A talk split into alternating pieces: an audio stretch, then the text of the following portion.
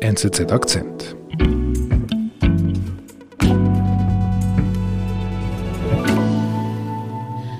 Mein Name ist Susanna Müller. Ich bin bei der NZZ verantwortlich für die Reiseseiten.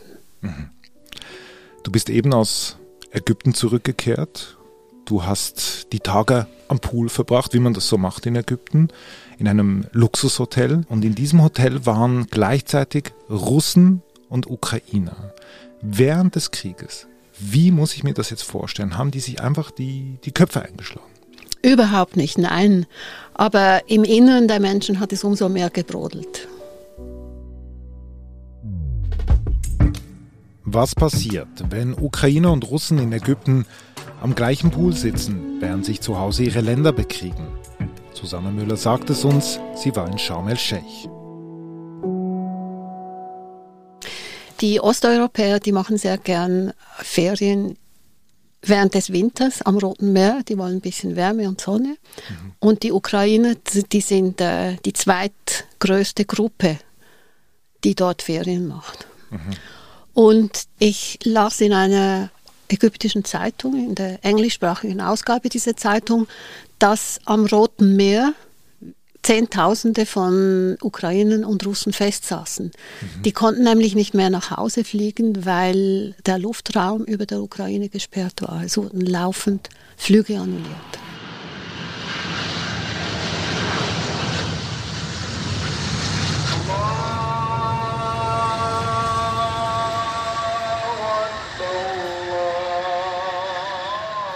Du hast dann entschieden, du gehst das dorthin. Du wirst das mit eigenen Augen sehen. Ja, ich wollte das unbedingt sehen. Es, es hat mich sehr interessiert, wie die jetzt mit dieser Situation umgegangen waren. Und ich war vielleicht ein bisschen voreingenommen, aber als ich ankam, habe ich eine große Beklemmung gespürt. Das Resort, das war viel stiller als sonst. Mhm. Was ist denn das für ein Resort? Das ist ein Fünf-Sterne-Resort an der Nama Bay, einem Vorort von Sharm el-Sheikh. Hm, also eine Top-Adresse? Eine Top-Adresse, ja. Okay. Und du kommst dahin, aber es ist nicht so wie sonst. Das, das merkst du gleich, als du dort ankommst. Ja, ich bin da angekommen und äh, war da in dieser Umgebung. Die Vögel zwitscherten und das Meer lag blau vor der Anlage. Und trotzdem, das Kindergeschrei fehlte am Pool, die lauten Stimmen fehlten. Und äh, die liegen da am Pool, mhm. äh, Seite an Seite. Der eine ist Russe, der andere Ukrainer. Mhm. Und ich, ich stand dort und dachte mir, wer ist jetzt Ukrainer, wer ist Russe? Ich konnte das natürlich nicht sehen. Mhm. Aber wie kommt man an die ran? Also wie, wie, sprichst, wie sprichst du denn mit denen? Ja, das war mein großes Problem zu Beginn. Erstens sprechen sehr viele von ihnen kein Englisch. Mhm. Und zweitens, ich kann ja nicht einfach zu denen hingehen und sagen, ah, hallo, hätten Sie Lust, sich mit mir über den Krieg zu unterhalten. Mhm, mh.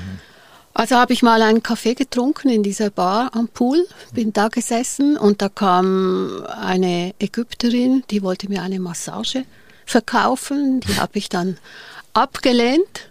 Echt?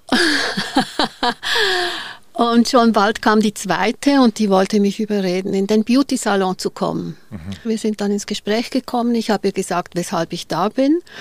Und sie hat mir gesagt, I can help you. Mhm. Und dann hat sie sich voll ins Zeug gelegt, hat auch ihren Chef eingespannt. Und die Leute, die Ägypter dort, die sprechen ja alle Russisch, weil so. die immer mit Russen und Ukrainern zu tun haben.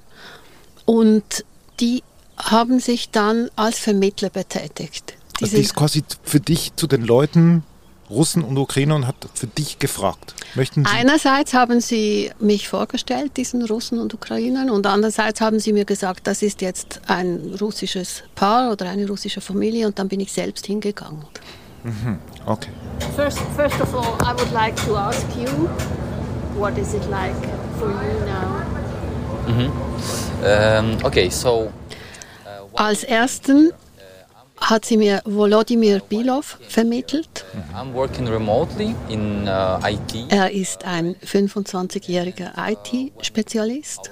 Russe oder Ukrainer? Er war Ukrainer. Ukrainer. Genau. Woher? Er kam aus Kiew, seine Frau, er war mit seiner Frau dort und seinem fünfjährigen Sohn. Seine Frau kam aus Odessa. Mhm. Okay. Er wirkt sehr gefasst und er hat mir erzählt, wie das war, als der Krieg ausbrach. Let's say when the war started first day, you can see in the hotel who is Ukrainian, who is Russian. Er hat gesagt, dass es für ihn sehr, sehr stoßend gewesen sei, zu sehen, wie die Russen getanzt hätten, wie sie gesoffen hätten. Und die Ukrainer, die waren betrübt, die saßen die ganze Zeit am Handy, checkten die Nachrichten, wollten Kontakt aufnehmen mit ihren Familien. And Russians were dancing, enjoying the life, uh, singing, karaoke, and um, Ukrainian were crying, were sitting in phones, checking uh, news. Und alle zusammen im, quasi in der Lobby des Hotels oder im Alle im Hotel. gleichen, alle im gleichen Hotel, ja. Alle im gleichen Hotel. At least uh, came quiet and uh, don't be so, I don't know, happy, but they were just dancing, singing. Er hat mir erzählt, dass die Russen sich siegessicher schon gewesen seien, dass sie gesagt hätten, na, die Ukraine, die wird bald uns gehören, unsere Armee wird es euch zeigen. Und das hat ihn sehr, sehr hasserfüllt gemacht. Das habe ich deutlich gespürt. I hate them for that, and uh, the only way to finish this conflict is to to kill as much as possible Russian soldiers. So when they will come back, or they won't come back, they won't come back. They will stay on Ukrainian earth, but their mothers.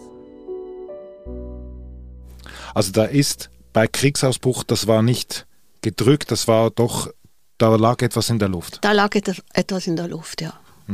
Und danach, weißt du, wie es weiterging dann im, im, im Hotel, was quasi, ob die miteinander ausgekommen sind? Ich meine, immer noch Also die Ukrainer und Russen im gleichen Hotel. Ja, die haben sich ja ständig wieder gesehen an, an, am, Pool, in der Lobby, am, beim Essen. Also man hat mir erzählt, dass äh, in den ersten Tagen die Leute versucht haben, ihre Gefühle äh, herunterzutemperieren, dass sie sich darum bemüht haben, dass es nicht zu Tätlichkeiten kommt. Vor allem aber die Russen, die müssen sich dann sehr, sehr grob über den Krieg geäußert haben. Die müssen den begrüßt haben und äh, Putin auch gefeiert haben. Und das wiederum hat natürlich die Ukraine wütend und zugleich traurig gemacht. Also das heißt, die tanzen nicht mehr herum, sie jubeln nicht mehr lautstark, aber quasi ihre Meinung zu diesem Krieg, den, die verstecken sie nicht. Die verstecken sie nicht, nein. Und die Ukrainer, die sagen dann, ich habe den Kopf weggedreht, damit ich ihnen nicht in die Augen schauen musste. Aber ich muss schon sagen, also für die Ukrainer eine schwierige Situation. Die sehen die anderen, die feiern und vielleicht ist Familie zu Hause. Ja, das ist unglaublich schwierig. Das hat mir zum Beispiel auch Oleksiy Stepanets erzählt. Kharkov is very bad. Very bad. Very bad. Moment. Bisschen laut hier. Das war am Pool, wo ich ihn getroffen habe. Und äh, da lief immer wieder diese laute Musik, die gute Laune Ja. produzieren sollte. Ist auch ein Fünf-Sterne-Resort. ja, natürlich. Okay, now They live in the country or in the city? in Kharkov city. City. Er ist nach Sharm el-Sheikh gekommen, weil er gedacht hat, dass der Krieg ausbrechen würde. Er ist mit seiner Frau, mit seiner zweiten Frau, dem gemeinsamen Kind und der älteren Tochter aus erster Ehe gekommen. Er hat seine Eltern zu Hause in Kharkiv. In Kharkiv, Das ist im Osten. Genau, er ist der einzige Sohn und er hat auch seine erste Frau, die Mutter seiner zweiten Tochter, die jetzt bei ihm in Sharm el-Sheikh am Pool ist, die ist in einer Metrostation in Kharkiv. Sie sprechen täglich mit ihr. Schwierig. Das ist sehr schwierig. Er hat auch gesagt, dass das für seine Tochter sehr brutal ist. Die bekommt nun den Krieg in aller Wucht mit, obwohl sie gar nicht im Land ist. Mhm. Und sie weiß, zu Hause fallen die Bomben. Zu Hause fallen die Bomben und die Mutter, die ist in der U-Bahn-Station. There is no city center because bomb. Rakete, Bombe. Was, was sind seine Pläne? Also was will er denn jetzt machen in dieser Situation? Buy uh, ticket to uh, airplane and uh, we will be going to Germany, but I don't know what I. Alexis Stepanetz, der möchte nun nach Düsseldorf fliegen. Er hat gesagt, das ist das billigste Ticket. Okay. Und dort möchte er dafür sorgen, dass seine Familie in Sicherheit ist, dass für sie gesorgt wird. Und wenn das der Fall ist, dann wird er in die Ukraine reisen, um dort zu kämpfen. Das Es- sagt er dir. Ja, das, er schaut mir in die Augen und sagt, ich gehe in die Ukraine, um zu kämpfen. Ich habe keine Wahl. Es ist mein Land. Er hat mir auch gesagt, ich bin bereit zu sterben. Aber das sagt er dir am Pool. Das und, sagt er und mir die Russen sitzen daneben. Ja, die Russen sitzen auch am Pool, ja. Die haben das natürlich nicht gehört. Er hat mir auch gesagt, die können ja nichts dafür. Die sind hier in den Ferien, die, die tragen keine Waffen. Wenn ich aber in der Ukraine wäre und ich sehe Russen, die bewaffnet in mein Land eindringen, dann würde ich natürlich auf sie schießen. If I will be in Ukraine, I will be kill him. But this, this Egypt. Egypt. Auch da, das sagt er dir am Pool. Also wie geht's dir dabei? Also mir ist es kalt den Rücken heruntergelaufen. Das ist wirklich unglaublich, sowas zu hören in dieser Umgebung. Er ist ja auch ein Vater, also ich meine, er hat ja die beiden Töchter dabei. Am Ja, er hat die beiden Töchter dabei und ich habe ihn gefragt, aber wie ist das, wenn du jetzt kämpfen gehst und dort umkommst, dann haben deine Töchter keinen Vater mehr. Und dann sagt er mir, so what? Sollen wir unser Land einfach kampflos überlassen? Das ist schon, das ist harte Kost. Und was meinst du, das hat er einfach alleine so entschieden?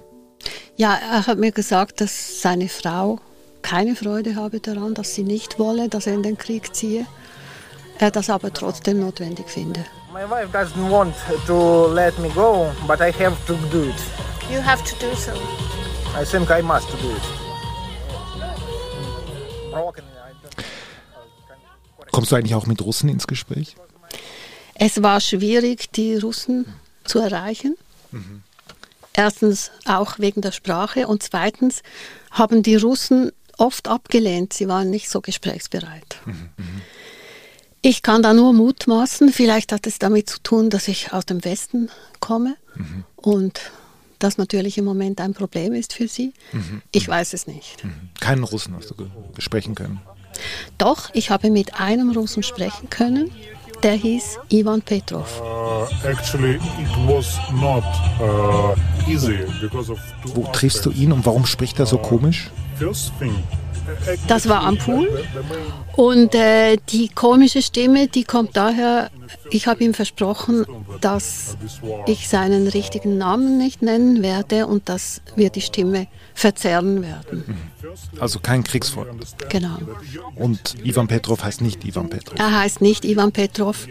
Er hat sich Sorgen gemacht, dass er in Russland unter Repression leiden könnte. understand You that were shocked. You yeah, didn't expect it. Totally, and you understand. You just in a moment, in a morning, you understand that your country start war. Actually, it, it Was sagt er denn? Er ist sehr kritisch, er ist sehr reflektiert, er ist auch ein zurückhaltender Mensch und er hat sich sehr viele Gedanken darüber gemacht, wie er sich den Ukrainern gegenüber verhalten sollte. Aha. Also ihm ist das bewusst, dass Es ist der ihm Gegner da bewusst, ist. er hat sich überlegt, äh, eigentlich müsste ich Ihnen ja was sagen, eigentlich müsste ich Ihnen sagen, es tut mir leid, aber was überhaupt tut mir leid? Und diese ganzen Überlegungen haben ihn dazu geführt, dass er einfach überhaupt nicht mit den Ukrainern gesprochen hat. So I, I don't know. I mean, I still uh, have no word to say them. But wh- what to say? That I, I, I'm. Uh, it- it's not my war. It, it, it's not me who decided to start this war. Or I'm sorry, but, but sorry for what? Uh, it, it's not me. Uh, or, Also es- es- es verkrampft ihn eher. Ne? Es, ich würde sagen, es hat ihn verunsichert. Es hat ihn sehr, sehr stark verunsichert. Es hat auch immer so, für mich hat es geklungen, als wollte er sich irgendwie rechtfertigen für diesen Krieg. Aber er hat nicht die richtigen Worte dafür gefunden. Genau, genau. All diese Gespräche, die führst du ja alle an einem Hotelpool. das ist ja nicht besonders groß, sondern das ist einfach eine kleine, ein kleiner Melting Pot und ein Melting Pot, der im Zusammenhang mit diesem Krieg ja jetzt dasteht. Und all deine Erzählungen wirken auf mich alles andere als entspannend. Ja, das ist natürlich, es ist die Hölle. Das hat mir auch jemand von den Ukrainern gesagt. Es ist die Hölle, hier festzusitzen. Das ist das eine, dass zu Hause Krieg herrscht und man sich Sorgen macht um die Existenz, man macht sich Sorgen um die Liebsten, die zu Hause sind. Und der andere Aspekt ist aber auch, wie geht es weiter? Mhm. Das ganze Leben ist von einem Moment auf den anderen ist das ein völlig anderes. Man mhm. hat keine Ahnung, was als nächstes kommt. Mhm. Wie endet diese Geschichte? Wie endet überhaupt diese Reise für die Leute, die da am Pool sitzen und nicht nach Hause können? Für die Ukrainer wurden Flüge zur Verfügung gestellt. Also der ägyptische Staat hat mit der ukrainischen Botschaft zusammengearbeitet und die konnten dann ausfliegen und zwar in die Nachbarländer der Ukraine mhm. konnten sie fliegen. Wer nicht fliegen wollte, konnte im Hotel bleiben. Auch für die Russen wurden Flüge organisiert. Und das war schon noch speziell, als zum Beispiel Stepanec, mein Gesprächspartner, der bereit war, in den Krieg zu ziehen für sein Heimatland, die Ukraine, mhm.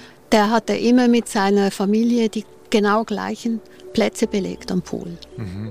Und am Tag, nachdem er abgereist war, da waren diese Plätze einfach leer. Mhm, mh. Das hinterließ auch für mich eine unglaubliche Leere. Mhm. Was ging dir da durch den Kopf? Seither frage ich mich immer wieder, wo diese Familie nun wohl sei. Und ich frage mich vor allem auch, ob die Frau, Stepanets Frau, ob die es vielleicht doch noch irgendwie fertiggebracht hat, ihren Mann davon zu überzeugen, dass die Familie wichtiger ist als der Krieg. Mhm.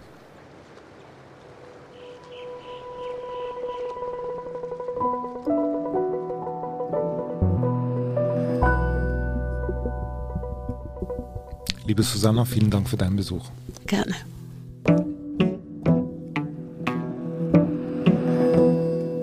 Das war unser Akzent. Produzentinnen und Produzenten dieses Podcasts sind Marlen Oehler, Sebastian Panholzer und Benedikt Hofer. Ich bin David Vogel. Bis bald.